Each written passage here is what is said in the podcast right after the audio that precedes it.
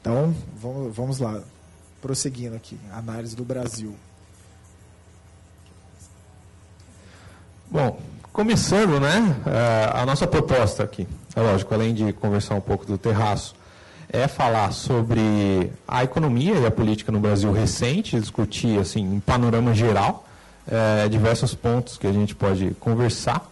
E o primeiro seria a questão da crise econômica recente, né, crise dos governos Dilma, que foi, assim, desde que esses dados são coletados, a maior crise econômica da história do Brasil, Quer comentar um pouco, Caio, a respeito? É, o que a gente pode observar também é que em outros momentos de grandes crises a gente teve recuperações consideravelmente rápidas e elevadas. Ó, se você for ver, ó, caiu 3,20, subiu 10, tudo mais. E agora nós temos um cenário bastante diferente, é uma péssima notícia, na verdade, que a gente tem para dar para vocês aqui durante essa apresentação, mas esse crescimento não vai vir a, uh, com esteroides, não vai vir mais em curto prazo, não vai ser mais um incentivo uh, governamental e, e... É, é, triste isso, mas enfim, esse, esse, esses dois esquinhos azuis pequenos ali, a gente não sabe quando que eles vão se tornar isso aqui. Talvez isso nem vá mais acontecer, mas enfim. É, olhando para os cenários de juros e de inflação, é, a gente vive um país que a gente nunca viu até hoje, porque olha isso, de 99 para cá, até tá, tá 6,5, hoje a nossa Selic está em 6 e a previsão, segundo o boletim Fox, é que encerre o ano em 5. O que talvez, na minha humilde opinião, isso não se sustenta, mas enfim. E a nossa inflação está com uma paridade muito grande com a meta do, do CMN. Que significa que em termos de custo de financiamento do governo e como é, esse repasse é dado via preços, nós estamos numa estabilidade que o Brasil nunca viu, de, de séries históricas há, há, muito tempo. Isso é uma questão de, de dados, não de governos, é alheio a diversas, diversas coisas que a gente poderia levantar aqui. Porém. É, eu acho que também um ponto bem importante se destacar nesse aspecto é que existe um contexto da nossa maior crise econômica na história, com eh, os desdobramentos macroeconômicos, não só do Brasil, mas como o resto do mundo. Até por isso a questão, será que é um novo normal?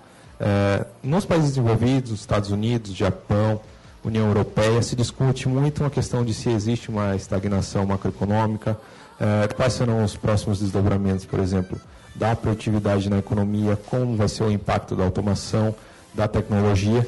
E assim, é, o Brasil acaba se encontrando aí no meio desse caminho. Que lidando com a maior crise na história, a gente ainda tem que enfrentar aí situações sem precedentes. O Caio comentou, por exemplo, a tendência de queda de taxa de juros, não só no Brasil, mas desde a crise de 2008 nos países envolvidos, é, existe um cenário assim totalmente novo em termos macroeconômicos e, por consequência, é, no aspecto teórico, é, muito campo a ser explorado, muitas condições que antes não tinham sido é, vistas. Então, assim, é, o Brasil se encontra, é, eu posso dizer, num, num, desafio né, muito grande de lidar com a própria crise, com os problemas que a gente já conhece de sempre da história brasileira e ainda assim enfrentar um mundo externo é, que está em constante mudança e que está assim, em contextos que antes é, não tinha precedente. Porém, se pelo lado dos juros e da inflação a gente encontra um, um certo alívio, pelo lado fiscal nós temos uma complicação grande. Nós vamos encerrar essa década em mais da metade dos anos no vermelho. O último ano que a gente teve superávit foi 2014. Daí em diante, só vermelho. A conta do governo não fecha, isso se reflete no, na dívida bruta, endividamento geral do governo que vai se elevando. E a solução que temos encaminhada aí atualmente mais, mais eficiente, vamos dizer assim, para o lado fiscal é a reforma previdenciária. É, esse é um ponto também que a gente vai tocar ao longo da apresentação, mas é, tem um peso enorme da questão previdenciária nesse desempenho, né, nesse histórico das finanças públicas do Brasil e assim uma série de desdobramentos para outras áreas do, do setor público, saúde, segurança pública, educação É, e a gente vai tentar fazer esse equilíbrio, né? Discussões de curto prazo, reforma da Previdência, reforma tributária, com questões de longo prazo, produtividade, educação, assim como eu comentei. É, o que a gente pode observar aqui, é, em termos de carga tributária, após a aprovação da nossa última Constituição, nós tivemos uma elevação aí praticamente ano a ano. A gente encara certa estabilidade nos últimos tempos, mas de qualquer maneira o endividamento segue crescendo, né, como vocês viram no slide anterior. É, é uma questão muito complicada, envolve discussão de quem vai perder, quem vai ganhar, quem vai deixar de ganhar com isso, mas é, discussões como a reforma da Previdência acabam sendo um começo, porque a, a reforma da Previdência, no caso, ela vai permitir aí uma economia, né, com o projeto que está na mão do Senado agora de 933 bilhões de reais, mas o sistema continua igual, o, o, continua sendo de, de, repartição, né, as pessoas que trabalham estão pagando para as que estão aposentadas, o 90% do nosso orçamento é engessado, não dá para mexer, então, é, diríamos assim, é, essa, essa é uma discussão muito difícil de ter sido iniciada, Realmente é surpreendente num país como o nosso a gente tenha conseguido avançar com isso, né? Ainda bem que a gente conseguiu avançar com isso. Mas a má notícia é que não para aí não. Tem muita coisa para arrumar ainda, porque a conta vai continuar não fechando. Lembrando só, só um detalhe, se, se, fechasse agora esses 930 bilhões em 10 anos, daria um alívio de 93 bilhões aí, fazendo uma conta fácil. Ainda assim, isso significa que a conta do governo vai voltar a fechar em 2021, 2022 talvez. Então não tem muito mais parâmetro a ser equalizado no, no lado fiscal do que simplesmente a reforma da previdência. É, fazendo uma complementação à fala do Caio, né? É, o que a gente vê aí nas últimas décadas é uma tendência de crescimento acelerado da carga tributária e como vocês podem ver na conjuntura da economia brasileira hoje, isso não é suficiente para resolver os nossos problemas, tribulações fiscais. E até fazendo esse destaque, porque vocês são um clube liberal, é, isso é assim um ponto evidente da relação entre o Estado e os cidadãos, né? no sentido do peso que o Estado coloca sobre os cidadãos, cidadãos, melhor dizendo, e como se dá essa relação, é, qual é o retorno que a sociedade está tendo. Então, assim, é, esse é um ponto que a gente vai discutir mais a fundo mais à frente também. É, do lado de fora, nós temos aí o Obama tendo pego a pior crise, né? Crise de 2008, trabalhou aí numa eficazmente numa, numa política de redução de danos, vamos dizer assim, pegou uma certa aceleração, no final reduziu-se um pouco. Trump acabou pegando um momento maior de, de, de aceleração do produto, que já está se refletindo em desaceleração. Se vocês acompanham aquele 3% já está virando 2%, que já daqui a pouco vira 1%. Isso acaba uh, se refletindo numa outra questão. Durante um período considerável de tempo, nós tivemos uma taxa de juros nos Estados Unidos, a Fed Fund Rates, uh, nas proximidades de zero. E com isso, o balanço do Banco Central norte-americano se ampliou imensamente.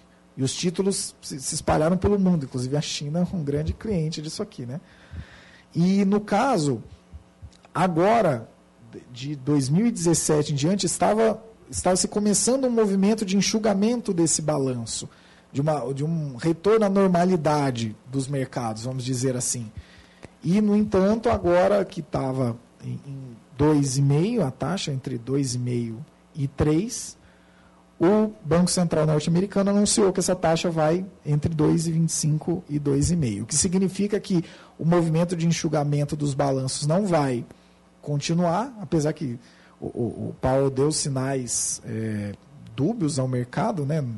o, que, o que é estranho, não é tradicional ao Banco Central norte-americano, mas é possível que a gente tenha uma parada nesse enxugamento aqui, que seria em relação à subida dessa taxa de juros, né? Esse 3 provavelmente não deve acontecer esse ano mais. Mas em função desse, desse desacelerar, que inclusive também é uma outra questão polêmica, porque o próprio presidente dos Estados Unidos faz uma certa pressão sobre o Powell. Não, as taxas de juros têm que ser reduzidas. Não sei vocês, mas eu lembrei da Dilma, que fez exatamente a mesma coisa. E, e, isso não é uma coisa saudável, principalmente com o tamanho de, de títulos a serem enxugados de 2008 em diante. Tem muita coisa para ser enxugada. Tem uma liquidez imensa no mundo. É um mundo totalmente diferente. Muita, tem muitos países com taxa de juros negativa para mais de 10 anos, mais de 20 anos. É um mundo bastante diferente, mas tem uma conta aqui para pagar. A gente não sabe quando vai ser paga e nem como, mas que tem, tem. É, bom, agora comentando um pouco de coisas aí que a gente não tem muito precedente, também é um assunto sempre em pauta é a guerra comercial. Estados Unidos e China, até lá no podcast, né, cara? Tem é. pergunta toda semana, não, fala lá fala de da novo, guerra comercial, de novo. A Raquel, que costuma né, comentar desses é, assuntos, falou, gente, eu já comentei de guerra comercial 45 vezes no podcast. Mas ainda assim, as pessoas perguntam. É, assim, fazendo de novo um link, vocês são um clube liberal. É, se você for buscar as raízes do liberalismo econômico na questão do comércio, do livre comércio, é, vocês vão voltar para Adam Smith. Começou essa discussão, principalmente Davi Ricardo, né? que estabeleceu as bases teóricas, por exemplo, das vantagens comparativas. É um autor que eu gosto bastante. E, assim, grosso modo, é, dá para fazer essa conexão que a formulação teórica do Davi Ricardo, lá no século XIX, é, assim, foi uma das coisas que mais se perpetuaram na teoria econômica ao longo do tempo, que foi a questão de o livre comércio, no longo prazo, é benéfico para todos. E o que a gente está enxergando hoje na economia global é justamente é, um caminho contrário a esses pontos, tanto teóricos quanto de evidências empíricas. A gente tem que o livre comércio, grosso modo, vai ser benéfico.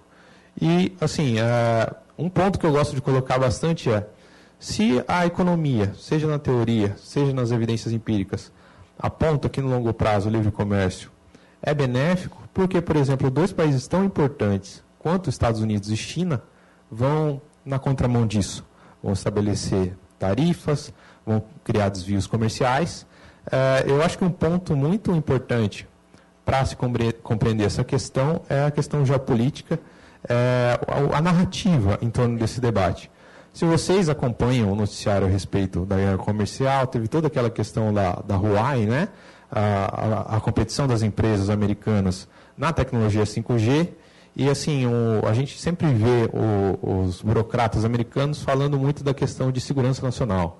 Não se trata de uma questão econômica. É lógico, economicamente, tanto teoria quanto evidências vão apontar que não faz o menor sentido você ter uma guerra comercial, criar desvios de comércio, mas ainda assim, é, por essa narrativa de segurança nacional, tanto de Estados Unidos quanto de China, você acaba perpetuando esse conflito e assim, isso tem desdobramentos para o Brasil é, exato. E no caso, esse desdobramento no Brasil, para não dizer que a gente só tem notícias ruins para dar, é que o nosso agro acaba sendo beneficiado.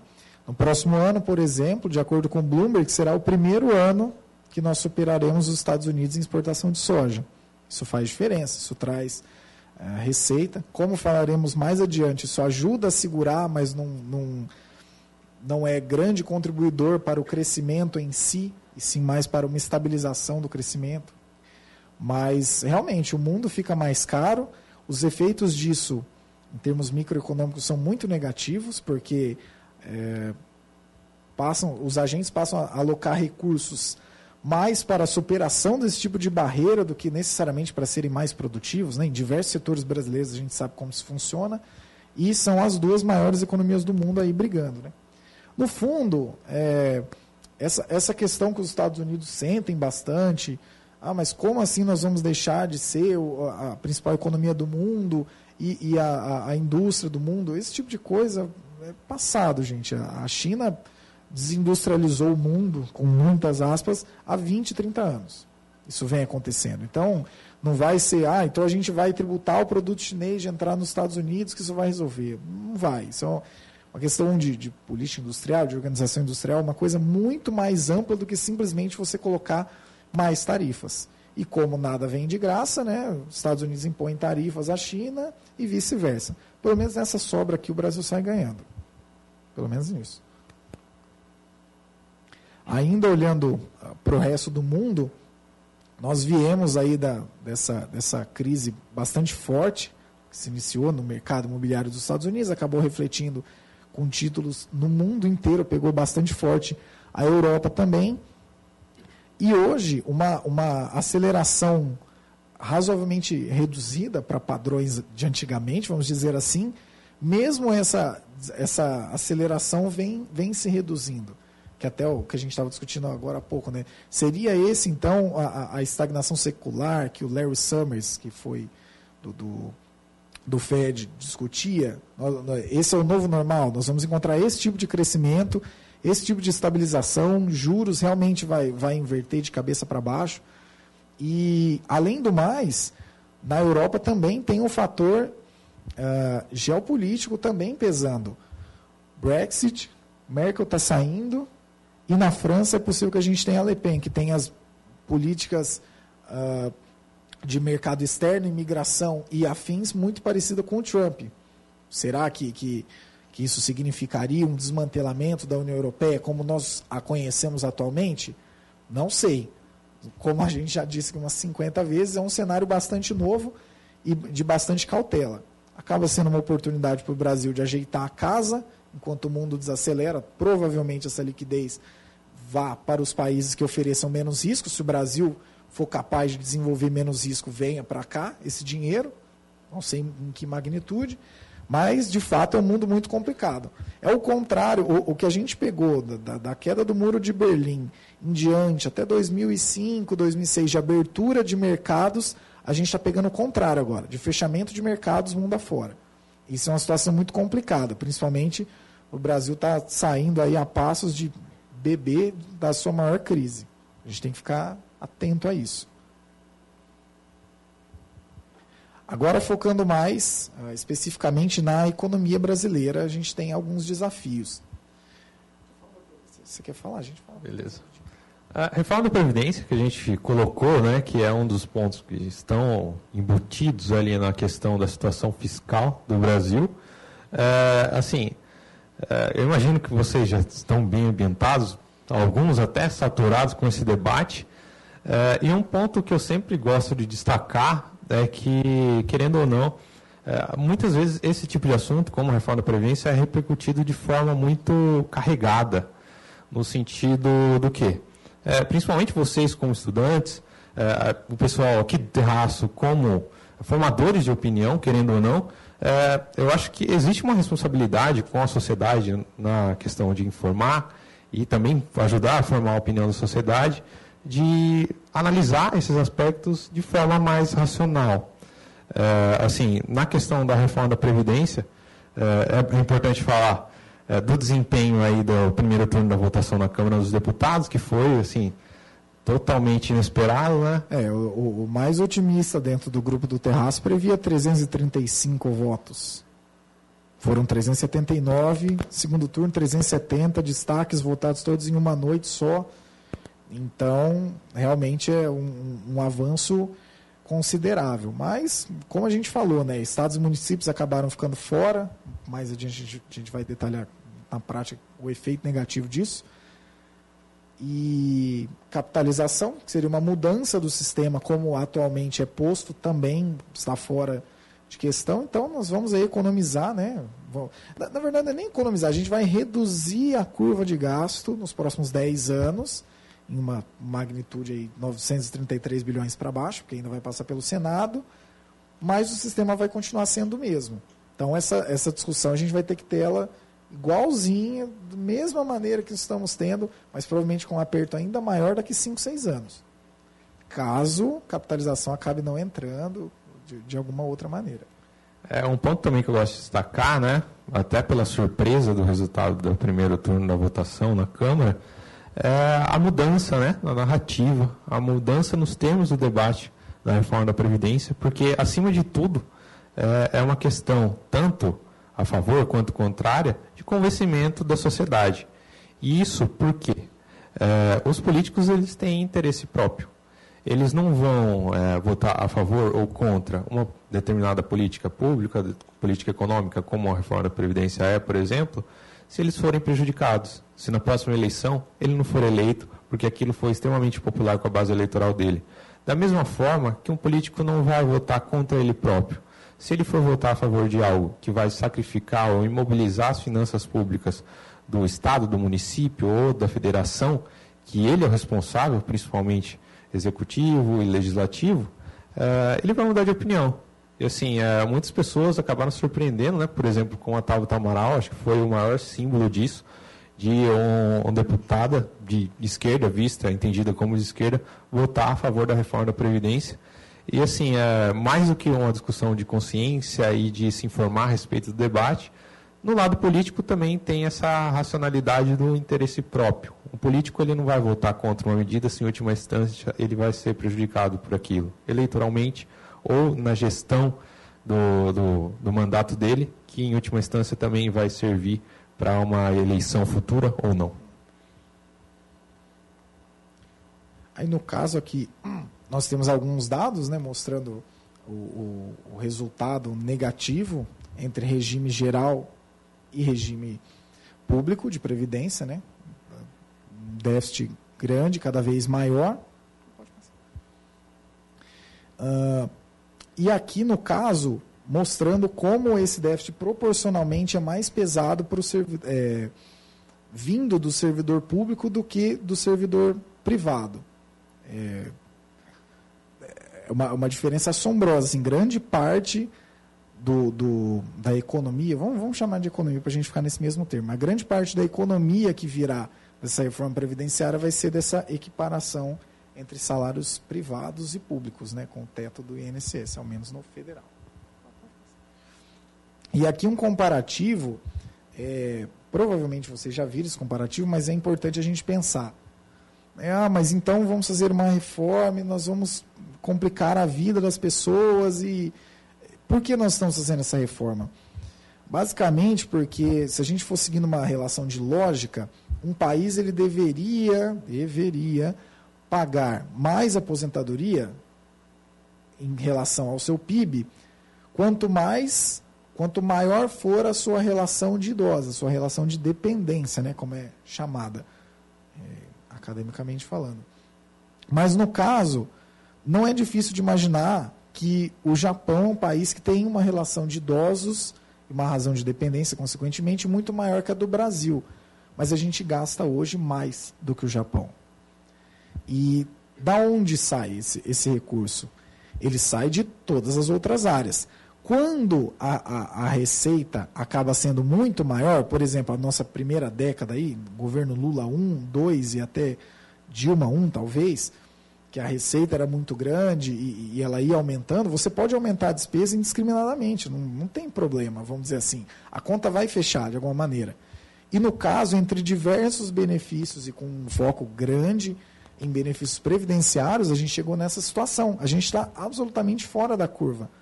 A gente tem uma, uma, uma proporção de aposentados, uma razão de dependência muito menor que a do Japão, um terço da do Japão, e a gente paga mais aposentadoria que eles. Isso faz sentido? Ah, mas tá, tá correto, então vamos manter esse sistema. Tudo bem. Da onde vai sair esse recurso? Vai sair de todas as outras áreas, o recurso é limitado. Ah, mas porque tem a, a PEC do teto de gastos? Não, porque qualquer orçamento é limitado. Basicamente por isso, não, não tem não tem saída. A gente precisa fazer escolhas. E a escolha que a gente fez, paradoxalmente falando, dos anos 90 para cá, é não fazer nenhuma escolha. E aqui a gente chegou. O nosso déficit é grande, crescente e fortemente influenciado pela nossa despesa previdenciária. É, eu acho que um ponto bem importante que o Caio comentou foi a questão da escassez. Querendo ou não, é a primeira lei da economia, os recursos Exato. são escassos. E esse gráfico é interessante para mostrar também, é, de certa forma, ainda que indiretamente, isso. No sentido do que? É, aquilo que o Caio comentou, é, no sistema previdenciário atual, sistema de repartição, as, as suas aposentadorias são financiadas pelas pessoas que hoje trabalham. E qual que é o ponto? É justamente essa mudança demográfica, essa configuração demográfica da sociedade brasileira ao longo do tempo. É, é, assim, é um dos grandes enigmas aí acadêmicos que muito provavelmente precisam e vão ser melhor explorados no sentido do quê? Por que foi que a pirâmide demográfica do Brasil mudou tanto em tão pouco tempo? Essa mudança foi sem precedentes. Então aqui a gente não está falando também de uma questão de ideologia política ou o que é que seja. A gente está falando de uma característica demográfica. É, assim, difícil achar algo que seja tão factual quanto uma mudança demográfica. Até para comentar de uma provocação que eu sempre fazia, né? Até o último semestre que eu estava ainda cursando economia, é que lá na universidade tinha o um curso de geografia também. E assim, também porque a gente já sabe mais ou menos o que esperar da opinião do, do pessoal, é, eu, eu, evitava assim entrar em debates, mas eu sempre fazia uma provocaçãozinha. Ah, então, é, você está falando que a reforma da Previdência é ruim, é isso, é aquilo. Então me explica uma coisa. O que, que tem a ver a demografia com a reforma da Previdência? Porque, vamos lá, você está estudando geografia, você vai ser um geógrafo. Demografia não é assunto de economista, a priori. Demografia é assunto de geógrafo. E aí, o que, que você tem para falar? Então, normalmente, o pessoal não entendia muito bem a questão. Assim, esse é o ponto. É, não é só uma questão de ideologia política, etc. É lógico, isso influencia no debate, principalmente na narrativa, sim. Mas também é uma questão da sociedade brasileira que os especialistas no assunto ainda não conseguiram responder de forma clara. E aí, até para evitar também eventual mito que ainda esteja entre vocês, ah, mas é só o Brasil que, que vai colocar a idade mínima? Não. Todos esses países que estão aqui marcados, está bem pequenininho, mas depois a gente disponibiliza essa apresentação para vocês. Todos aqueles países eles têm idade mínima de 65 anos ou mais. Então, é, a questão previdenciária é bastante séria, bastante discutida. E assim, o mundo todo já discute essa questão há 20, 25, 30 anos. O Brasil se recusa a colocar uma idade mínima agora. Quer ver? Passa de novo, que vai ter aquele. Né? É. Por exemplo, até aqui na, na, na, própria América Latina, ó, praticamente todo mundo tem alguma idade mínima. E essa idade mínima já existe há um certo tempo, inclusive. Nós estamos em 2019 discutindo se deveria ter idade mínima e ainda assim vão ficar uma série de, de, de, de profissões aí do lado de fora, né? enfim. Aqui no, no caso, nós temos duas recomendações para vocês. É, tem esse livro, Reforma da Previdência, porque o Brasil não pode esperar, do Paulo Tafner do Pedro Fernando Neri, que ele explica de uma maneira mais detalhada e técnica dos motivos do, do, dos déficits que existem e da necessidade que a gente tem de equiparar socialmente a nossa Previdência. É, só um comentário também, é, a respeito das melhores práticas na questão da idade mínima em relação aos outros países, é até um grande mito aí que eu estava comentando com o Caio também antes da palestra, é que o, o pessoal, imagino que vocês saibam quem que eu estou falando, começa a falar que a reforma da Previdência é importar o modelo do Chile que mata velhinhos, sabe? É, assim, é, é um ponto bem interessante, porque essa reforma da Previdência proposta aqui no Brasil pela equipe econômica do Paulo Guedes, o governo Bolsonaro, ela é profundamente inspirada pelo modelo sueco da reforma da Previdência, ou um modelo sueco previdenciário. Então, assim, é, isso é algo que raramente é falado, até porque a, essa afirmação de maldade, de matar velhinhos. A pessoa não quer. Com, não, Exato. não, não, contra acaba isso ficando, eu não vou falar mais nada. Acaba me ficando meio estranho, né? Porque a Suécia não era socialista. É, um outro ponto também é que só Brasil e Equador, aqui na América Latina, não tem idade mínima. É, e destaque para países que têm idade mínima, para o sistema previdenciário, Venezuela, Cuba. Então, assim, é, será que realmente essa discussão é tão para matar a política, fazer assim, né? É. mal para a população dessa forma? É, atualmente, nas regras que a gente tem, é, antes de mudança, nós temos o 85-95, né? Soma da idade com tempo de contribuição, 85 para mulher, 95 para homem, você pode se aposentar, sem idade mínima ou 30 anos de contribuição mulher, 35 anos de contribuição homem, sem idade mínima. Eu até estava falando isso com o Paulo também. Às vezes parece que são um exemplo distante. Eu tenho um tio meu, aqui em Ribeirão, inclusive, almocei com ele hoje, que ele começou a trabalhar com carteira assinada com 14 anos e ele se aposentou, porque ele trabalhava em usina, tinha adicional de periculosidade e tudo mais. Ele se aposentou com 42 e ele vai tranquilamente até os 80. Então, assim, ele vai passar mais tempo da vida dele recebendo a previdência do que contribuindo. Se fosse uma conta própria dele, beleza. A hora que essa conta se reduzisse, ele ia ter que procurar algum outro meio. Mas essa, essa conta é paga por toda a sociedade. Por um sistema em que todo mundo que está trabalhando e pagando INSS na folha no final do mês está passando dinheiro para ele que vai passar mais tempo recebendo esse benefício do que tendo contribuído para ele. E isso eu aposto que todos vocês conhecem pelo menos alguma pessoa que tem a mesma situação. Ah, 49, 50, que a, a, as idades médias aí de quem se aposenta por tempo de contribuição está entre 52 e 55 anos. Então, é, como, como a gente gosta de levantar mesmo, para fazer uma pequena provocação mesmo, é a, a, a empregada doméstica está aposentando 10 anos depois da dona de casa que ela trabalha na casa. Então, até quando vai isso? E, e sendo custeado por essa mesma pessoa. Isso socialmente não é justo. E a gente viu aqui que fiscalmente é irresponsável também. É, um outro ponto também, aproveitando que o Caio falou de provocações, é, uma frase também comum, eu sempre gosto de destacar as frases que a gente acaba vendo nas redes sociais e tal, porque acho que é uma boa forma de ilustrar é, certos raciocínios ou certas falhas, assim. É, aquela clássica, ah, é, não vou me aposentar nunca. Ah, depois dessa reforma da Previdência, não vou me aposentar nunca. É, e assim, talvez você não se aposente nunca, mas não por causa da reforma da Previdência, mas pela tecnologia, por exemplo. É, dando um caso assim, do, da startup onde eu trabalho, é, o pessoal lá desenvolveu uma tecnologia que consegue estimar quanto custa para mostrar anúncios para você na internet, dependente do site que você tiver, até você tomar a decisão de comprar aquele produto. Já pararam para pensar nisso? O pessoal lá estudando, por exemplo, uma faculdade de publicidade e propaganda, de marketing e tal, imaginando qual é a pessoa ideal para consumir o produto, quando na verdade tem uma tecnologia que já faz isso e ainda consegue te falar quanto que você vai receber. Colocando o X, qual vai ser sua receita Y. Então, assim, é, você vai se aposentar? Talvez não, mas não por causa da reforma da Previdência. E sim porque o mundo hoje é um mundo completamente diferente, em que grandes temas e temas que são cada vez mais importantes, às vezes acabam assim, tendo um pouco da, da importância do foco desviado é, por esse tipo de questão, assim, essas discussões mais carregadas. E assim, é sempre importante, até algo que a gente sempre valoriza, preza lá no terraço, é para se voltar para os grandes temas, se voltar para o tudo.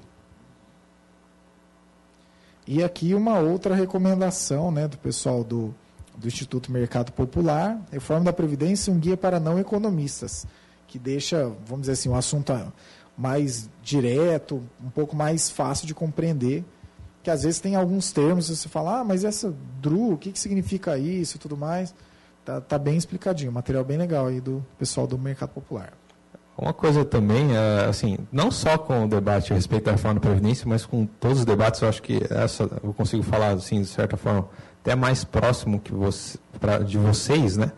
É, principalmente o pessoal que cursa economia, que está cursando ensino superior numa área ligada a negócios ou economia em geral, assim, é, não se sintam acuados de não estar por dentro do debate. Sempre tem a oportunidade de você saber um pouquinho mais, é, assim, pegando os fundamentos da questão, falando por experiência própria. É, eu já fui fazer apresentações em escolas, por exemplo, há dois, três anos atrás, onde me perguntaram sobre a reforma da Previdência e tal, que já estava começando o debate na época. E na época eu falei assim, cara, não sei, não sei. Eu sou estudante de economia, estou no segundo ano de economia, mas eu não vou falar porque, sinceramente, eu não sei. E, assim, é, após um tempo de estudo aí, um ano e meio, dois anos, é, já consegui pegar muita coisa. Lógico, não sou especialista, mas eu acho que também há muita questão é não necessariamente saber tudo, mas saber onde procurar. Então, até por isso, essas indicações que a gente dá para vocês, primeiro do livro do Tafner e do Neri, e também o Guia da Reforma do Previdência para Não Economistas, assim, é, tenham assim essa noção de que não precisa saber tudo, não vai saber tudo. A gente vai passar o curso todo e muitas coisas a gente ainda vai ficar sem saber. Mas hoje, assim, tem um acesso enorme a informações de qualidade e a questão é muito mais saber filtrar. E um, um ponto interessantíssimo, né? É, a reforma avançou, mas isso aqui é Brasil. Enquanto presidente não assinar lá com a BIC, Montblanc, sei lá, ele assinar lá a lei e falar, não, temos uma nova previdência. Tem coisas que podem acontecer. Dentre elas, é, no Senado entrar de novo a discussão de estados e municípios e de capitalização. Caso entrem no Senado as discussões que foram reprovadas na Câmara, o projeto tem que voltar para a Câmara. Então, se vocês acham que já foi um esforço imenso de meses para ter duas votações com certo resultado, mas para um esforço imenso de meses de, de negociações para ter essas duas votações, imagina você ter uma votação no Senado, ter que ser aprovada, aí voltar para a Câmara e depois voltar para o Senado. É basicamente dizer que o projeto vai morrer aí. Então, tem também o lado dos, dos militares, né, que ficou aí, ah, mas a gente discutiu, mas não discutiu, ainda tem muito para verificar. Eles fazem parte considerável do déficit previdenciário brasileiro. E assim, ó, o que eu tinha até falado de estados e municípios. A questão é, é mais ou menos a seguinte: os estados e municípios, quando estão em dificuldade fiscal, eles recorrem à União, majoritariamente. Ou emitem dívidas, se eles têm nota boa o suficiente para isso, ou recorrem à União. Hoje a situação dos estados e municípios em termos de previdência, ela é pior do que a situação da União. Então, na prática, o que vai acontecer? Ah, vamos aprovar uma reforma da Previdência e não vai ter estados e municípios. Então, se daqui 5, 6 anos a gente vai ter que discutir a da União, daqui 2, 3 a gente vai ter que discutir a de estados e municípios. Que hoje tem uma, um sistema de rating de, de bom pagamento interno, né, feito pelo, pelo Tesouro Nacional. E dos 20, das 26, das 27 unidades federativas, nós temos 14 em situação ruim e piorando. Então, eu não preciso nem falar nada, né? Rio de Janeiro e Minas Gerais. Se vocês acompanharem qualquer noticiário, vocês já, já vão acompanhar isso, né? Rio de Janeiro, em janeiro deste ano, eu estava chegando na, na aula da pós, estava dando uma olhada no, no Globo News, janeiro deste ano, tirou 400 milhões de reais da saúde para pagamento de aposentadoria. 2019, janeiro desse ano. Então, assim, não é uma questão, ah, vai acontecer, quando começar a acontecer. Não, está acontecendo agora. Se a gente não. Municípios, então, é uma questão ainda mais complicada. Nós temos mais de 2 mil regimes de previdência separados de municípios. Então, ou a gente coloca isso numa regra e tenta fazer um encaminhamento disso socialmente mais justo e equitativo ao longo dos anos, ou daqui cinco anos a gente vai ter essa mesma conversa aqui. Pior. É, vamos então para infraestrutura. Durante muito tempo, isso aí não é novidade, vocês que acompanharam aí né, a greve que a gente teve no ano anterior, durante muito tempo a gente deixou a infraestrutura de lado. E aí você vai falar, ah, mas e o, os, os 500 bilhões que o BNDES gastou no, durante Dilma 1, uh, e PAC 1, PAC 2, cara, não, não aumentou isso em termos de produtividade, em termos de crescimento sustentável. E a gente continua muito dependente. Porém, nós temos aqui esse cara, novamente não emitindo nenhum juízo político, eu particularmente não gosto desse governo, mas temos aqui o, o, o ministro que, na minha humilde opinião, é o que mais está produzindo. Quer ver? Passa, passa aí para Passa de novo. Isso aqui, ó, Todos esses pontos entre concessões e finalizações de obras públicas foram feitos em 180 dias. Os primeiros seis dias. Inclusive, até se vocês quiserem acompanhar pelo, pelo Twitter dele, ele sempre coloca, hoje estamos entregando mais 30 quilômetros da estrada tal, que fazia 20 anos estava parada. Hoje estamos entregando. Então, assim, está fazendo muito mais do que está falando, que é excelente. Falta só um slide. É, e no caso, a nossa dependência do setor rodoviário, e aqui no caso estou falando só de modais de transporte, por enquanto, mas a nossa dependência do modal rodoviário nos custa caro. É o, é o meio mais, vamos dizer assim, o mais fácil de lidar, né? porque tem uma maior pulverização, mas é o mais caro e o que, que gera maior dependência. Putz, olha isso, cara. Se for comparar com o mundo, quilômetros de infraestrutura por mil quilômetros de área terrestre. Se for comparar com os Estados Unidos, a gente tem um décimo do que os caras têm. E a gente transporta muito. Hoje, um dado que, inclusive, eu, eu recebi numa, numa palestra do, do Márcio Fava Neves aqui nesse, nesse mesmo anfiteatro. Hoje perde-se do Mato Grosso até o Porto de Santos 30% da safra. E a gente ainda assim é um dos maiores exportadores de soja do mundo. Então, assim, vocês já imaginaram se a gente não perdesse tanto, por exemplo, se tivesse um transporte mais eficiente, se as estradas tivessem uma, uma qualidade melhor, e o governo não tem dinheiro mais para isso, porque acabou gastando com outras prioridades, então vamos conceder. E é o que está sendo feito. Repito, na minha humilde opinião, esse é o melhor ministro que a gente tem até agora.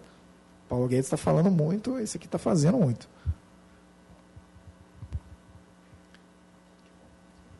Bom, tem também a questão da carga tributária, né? que também é o ponto que a gente até já é, abordou no início, com a questão do crescimento né, da carga tributária no Brasil aí nas últimas três décadas. E, assim, é, nesse recesso, né, lá em Brasília, é, essa discussão se acalorou bastante. O pessoal até deu uma esquecida de previdência, começou a falar bastante de reforma tributária. E um ponto, assim, que, conversando com o Caio, é importante é, apresentar para vocês é essa concorrência né, de propostas diferentes a respeito da reforma tributária. Você quer comentar um pouquinho de cada um? É, atualmente a gente tem três propostas, uma quarta podendo surgir aí, mas o que vocês precisam saber é que são dois, basicamente dois tipos de propostas. Uma que fala sobre imposto único, que a cada transação que você fizer dentro do sistema bancário, é, a sua cara é exatamente a minha cara quando eu vejo sobre isso. É, que a cada, a cada etapa que você fizer uma transação dentro do sistema bancário você vai pagar, o que acaba dando imposto em cascata, cadeias longas ficam mais caras. Isso sou eu? Tá, enfim. E o segundo tipo, que está aí nos países mais desenvolvidos, né, no Canadá, nos Estados Unidos e tudo mais, é o imposto sobre valor agregado, que funciona mais ou menos da seguinte maneira, onde há agregação de valor econômico à tributação. E de maneira equitativa, né, porque é, hoje, eu não sei se vocês sabem, mas é, picolé é uma tributação, gelato é outra e sorvete é outra. Para mim parece tudo a mesma coisa. Tem a não sei para vocês. Mas são três tributações diferentes, você colhe de jeitos diferentes. Uma tem incentivo, deve ser, sei lá, indústria nacional do gelato, não sei como é que funciona esse negócio. Mas assim, é, muito se fala quando, quando, quando a gente fala de reforma, reforma tributária, é, você já está confundido. É, ah, mas então isso vai abaixar a carga tributária? Cara, não necessariamente. Mas isso vai facilitar para quem paga impostos. Segundo o Doing Business, a gente passa, em média, uma empresa no Brasil passa duas mil horas por ano. Às vezes você não sabe disso porque você tem um escritório de contabilidade, ele passa essas duas mil horas por você. E deixar o sistema menos regressivo. Porque hoje quem é mais pobre paga mais. E quem é mais rico paga menos. Se a gente tornar o nosso sistema tributário por capacidade de pagamento e não por por proteção setorial, alguma coisa do tipo, a gente facilita muito. Entendeu? Se a gente ampliar as nossas possibilidades de ambiente de negócio, a gente avança muito, muito mesmo. Tanto é que numa pequena comparação aí com os anos 80, a reforma previdenciária é muito importante, mas ela é tipo o PAEG, que limpou os bancos e, e os esqueletos que tinha nos diversos bancos estatais. Mas o plano real mesmo é isso aqui. O que vai fazer o Brasil crescer de verdade, o que pode dar competitividade para o Brasil é a reforma tributária. É o que pode nos colocar em outro patamar de crescimento sustentável, talvez pela primeira vez desde que o Brasil é Brasil. E aí também no aspecto de mais filosofia política, liberalismo, uh, não sei se vocês têm alguma atividade de leitura, etc., mas um autor que eu gostaria de lembrar é o John Rawls, na questão da igualdade de oportunidade. Nesse sentido do quê? Uh, regressividade do sistema tributário. Quem é mais pobre paga mais proporcionalmente na renda. Isso, em outras palavras, é o quê? Quem é mais pobre, o Estado está colocando um peso ainda maior sobre essa pessoa para ela conseguir melhorar de vida. Então, é realmente essa questão de você tem que ter, prezar pela concorrência, é, e isso tem N benefícios econômicos que a teoria e a evidência mostram, sim. Mas também tem essa questão muito importante de que é, é justo que o Estado coloque quem já está numa situação desprivilegiada ainda mais atrás? Aqui até não vamos nem nos estender muito, né? Porque tem um, uma mesa aí de debate amanhã, né? Você viu, já estou fazendo o pessoal voltar. Eu tenho uma, uma, mesa de debate amanhã, mas essa medida provisória da liberdade econômica também é bastante importante. O lance interessante dela é que ela é razoavelmente de curto prazo, né? uma vez aprovada, a exigência menor para pequenas empresas, que segundo o Sebrae são 99% das empresas brasileiras. É, essa redução de burocracia acaba sendo instantânea. E, de novo, pessoal, a gente passa muito tempo no Brasil com, com burocracia, com, com preenchimento de formulário, isso poderia estar sendo utilizado de maneira mais produtiva. Você permitir que as empresas dediquem-se mais à sua atividade fim do que a burocracias é um. Nossa, cara. É um golaço, é um grande avanço econômico que pode advir disso aqui. Mas o pessoal vai discutir melhor amanhã. Venha amanhã. uh, a percepção que a gente tem, uh, a visão que a gente tem né, sobre, sobre o que a gente recebe de retorno da, da carga tributária é péssima. E até uma outra pequena provocação, quando eu estava tendo aula de tributária aqui, o professor falou, ninguém da USP pode realmente falar que, que não tem grandes retornos, porque se tem alguém que pega o filé mignon do ICMS paulista, está aqui. Então, assim, é, mas tirando isso, tirando esse aspecto em termos, em termos mais amplos, assim, nosso retorno é baixo, nossa é, educação de base é de, de, qualidade bastante questionável, o retorno da saúde é bastante complicado e, e isso se faz sentir, né? Olha, essa pesquisa aqui, 90% dos brasileiros dizem que, que a qualidade do serviço público deveria ser melhor. Por que, que, isso, por que, que isso acontece, pessoal? Por falta de prioridade, e quando a conta chega, quando a, quando a receita para de aumentar de um jeito extraordinário e fora do comum, a gente vê que as prioridades não foram as melhores possíveis. Bom, aí falando um pouco sobre a educação né, no Brasil, é, imagino que vocês já estão ambientados com esse debate dentro da teoria econômica, na questão da formação do capital humano. É, assim, é consenso que é uma das chaves para o desenvolvimento econômico é você investir mais em educação, ter pessoas mais capacitadas e, assim, até por uma questão de justiça é, econômica, justiça social mesmo, no sentido do que é, existem diversos estudos que mostram que quanto melhor o nível de educação, menos o destino de uma criança, por exemplo, vai ser determinado pela vida que os pais delas tiveram. Então, assim, é, também uma outra discussão do James Heckman, Nobel de Economia, é, que a fase da vida em que se melhor tem um, melhor pode ter um retorno é, na questão da não só da educação, mas é, do futuro daquela pessoa profissionalmente, é, na questão de cidadania mesmo, é durante a infância. Então, assim, há dois pontos que o Brasil acaba deixando muito a desejar na questão de ter um, uma educação é, que prioriza os mais jovens, as crianças, a educação básica, e também que forneça todas as condições necessárias. Né? É, aí também, indo para o lado da educação superior, você quer comentar um pouco, Caio, a é, respeito? Nós temos aí, apesar do ministro, nós temos um projeto bastante interessante, que é esse Futurice, que é basicamente as faculdades federais e universidades federais que decidirem entrar nesse projeto, poderão lançar editais é, independentes. Estou falando isso de maneira geral, o programa é bem mais amplo que isso. Pode, podem lançar editais independentes e o recurso advindo daquilo pode ser utilizado na prática. Aqui na FE, por exemplo, a gente sabe que, que nós temos um, um prédio razoavelmente conservado, faz umas, umas reformas tal. Se vocês notarem, isso é mais frequente do que em outros prédios, em partes porque nós temos a Fundas, por exemplo aqui por trás, que parte do recurso da Fundaça vem para cá. Isso aqui seria um, um, ampliar, vamos dizer assim, a Fundaça, às vezes o pessoal deixa um negócio meio questionável, ah, mas pode fazer isso, não pode fazer isso, o recurso devia ser distribuído para a USP, eu só ficar aqui, mas enfim, com, com esse projeto, que ainda bastante embrionário, vamos, vamos observar o que, que, como que isso vai se refletir na realidade, mas isso permite que as entidades é, angariem recursos para si. Isso vai tirar a obrigatoriedade do Estado no, no ensino superior? Não sei, mas é uma outra discussão também para mais adiante. Mas, de fato, como o Paulo estava falando, podíamos focar muito mais em primeira infância e mudar realmente o Brasil em uma, duas gerações, como, sei lá, a Coreia do Sul fez, por exemplo, Singapura fez, do que continuar nesse sistema que concentra renda e concentra benefício, que a gente vive aqui no Brasil há 500 anos. E no caso, é, é, sempre chega a uma, a uma, discussão, ah, mas quanto o Brasil investe em educação? A gente investe em torno de 6% do PIB, o que é superior a alguns países da, da OCDE. Isso tem reflexo prático?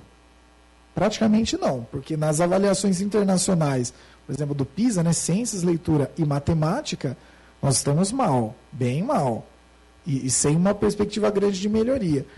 Então, é, até você quiser falar. É, um ponto também que a gente acaba esquecendo, né, que tudo que a gente está discutindo aqui em economia, em política, por exemplo, na questão fiscal, É, recursos são escassos, isso foi um ponto que eu já coloquei. É, na questão do investimento da educação, por exemplo. Você pode falar, ah, o Brasil é um dos países que mais investe em educação, etc. e tal. Cara, é, e se eu te falar que uma boa parte disso está indo para aposentadoria? Não entrando no mérito se é certo, se é errado, etc. e tal, ou a sustentabilidade disso, que a gente também pode discutir, mas é, pensando no ponto que eu falei do James Heckman, do retorno né, que a educação vai ter para a vida das pessoas. A gente está investindo sim dinheiro em educação, mas esse dinheiro está indo para pagar a aposentadoria. É, ele não está efetivamente melhorando a vida das próximas gerações. Ele não está fazendo o mais ricos ou as, as próximas gerações. Ele está indo para assim, uma parte da população que esse dinheiro não vai gerar retorno para o futuro. Então, assim, é muito uma questão que até que o Paulo Guedes coloca muito, que são escolhas da sociedade a respeito do que a sociedade de hoje quer fazer com a sociedade de amanhã. Quais são as prioridades? Então, assim, é, isso também é, se encaixa na questão da priorização da educação básica em relação à educação superior e, assim, diversos pontos. É, como também a gente já citou aqui, né? O ambiente de negócios no Brasil é bastante complicado. Na dúvida, pergunta para quem tem uma empresa, para quem empreende, para quem gera emprego. Não, a gente tem uma quantidade grande de, de, de exigências a serem superadas. E melhorando o ambiente de negócios, a gente melhora a nossa capacidade de crescer. Assim, em suma, não, não, não tem muito o que falar. Porque, vamos dizer assim, ó, o lado bom de você estar tá numa situação muito complicada que você tem muita gente para copiar, para melhorar. E o Brasil está muito ruim em muitos aspectos. Esse aqui, no caso, é o, é o, é o ranking do, do, do Fórum Econômico Mundial. No Doing Business, que ele analisa quase 200 países, para vocês terem uma ideia, no, no aspecto pagamento de impostos, a gente está nos últimos 10. 200 países. A gente está nos últimos 10. Ah, mas isso faz diferença? Faz. Essas duas mil horas que você poderia estar tá utilizando para pensar num produto melhor, para atender melhor o seu cliente, para pensar numa estratégia melhor, estão sendo usados no escritório de contabilidade. Estão sendo usados numa, numa tributação que você paga, vem um fiscal fala que é outra, vem um fiscal fala que é outro. Caso da Crocs. Não sei se vocês já, já viram isso. Teve um, uns dois, três anos atrás, um navio da Crocs foi parado no Porto de Santos chegou um fiscal da Receita e disse assim: não é essa tributação. Não é, é, como é que é? Não é sapato plástico, é sapato impermeável.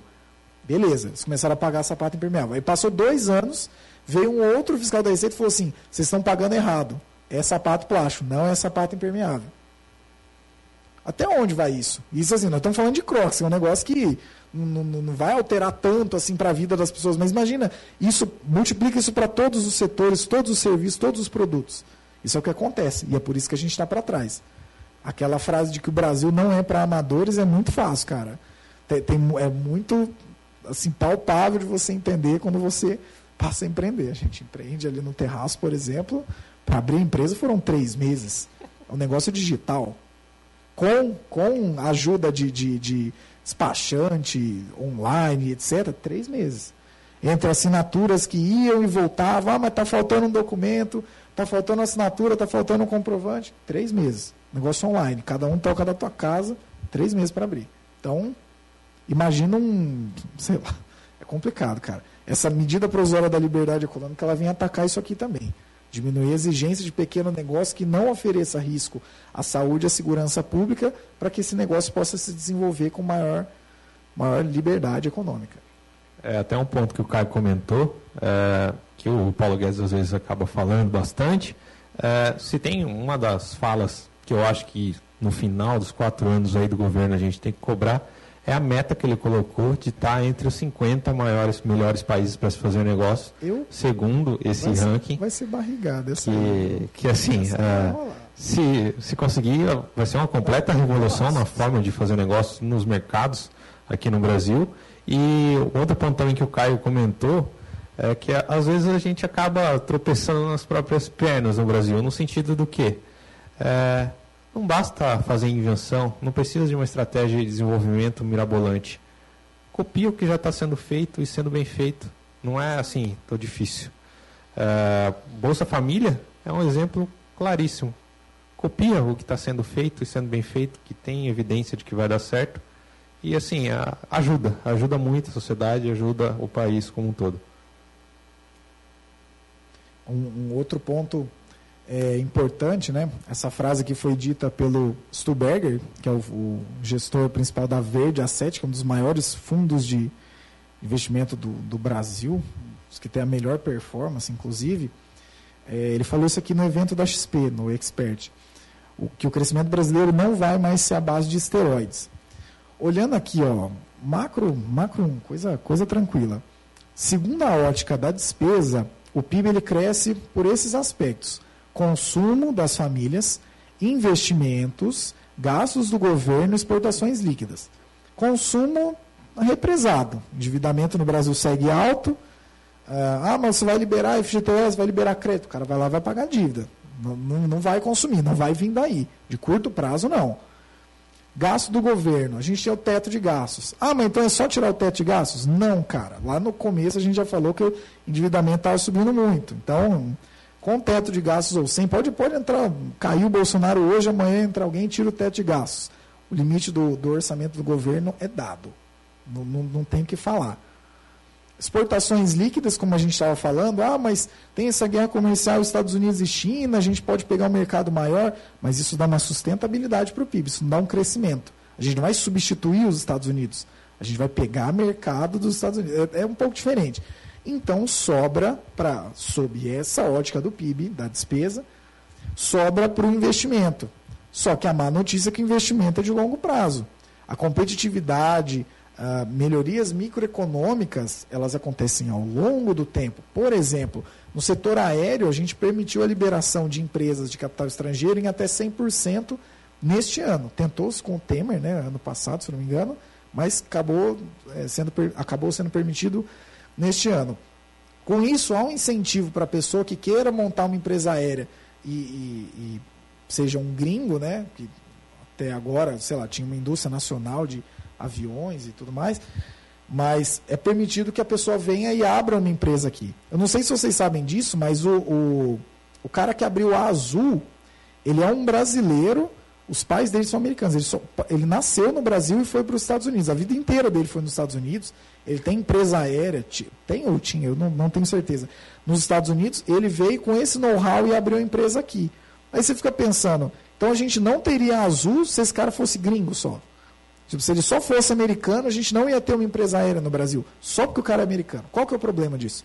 Então, assim, venham, tragam seus recursos, abram suas empresas e ofereçam me melhores serviços. Só que isso demora.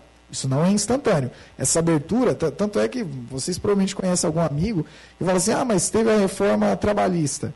E aí os caras falam: ah, vai ter tantos milhões de empregos. Aí sai um CAGED, um mês. E a pessoa vem e fala assim para você: Ah, tá vendo? 50 mil desempregados. Cadê o efeito da reforma trabalhista? Não, isso é suavização das relações de trabalho, isso demora muito tempo. E para a abertura de, de, de, diversos mercados que sempre foram fechados no Brasil, a situação é a mesma.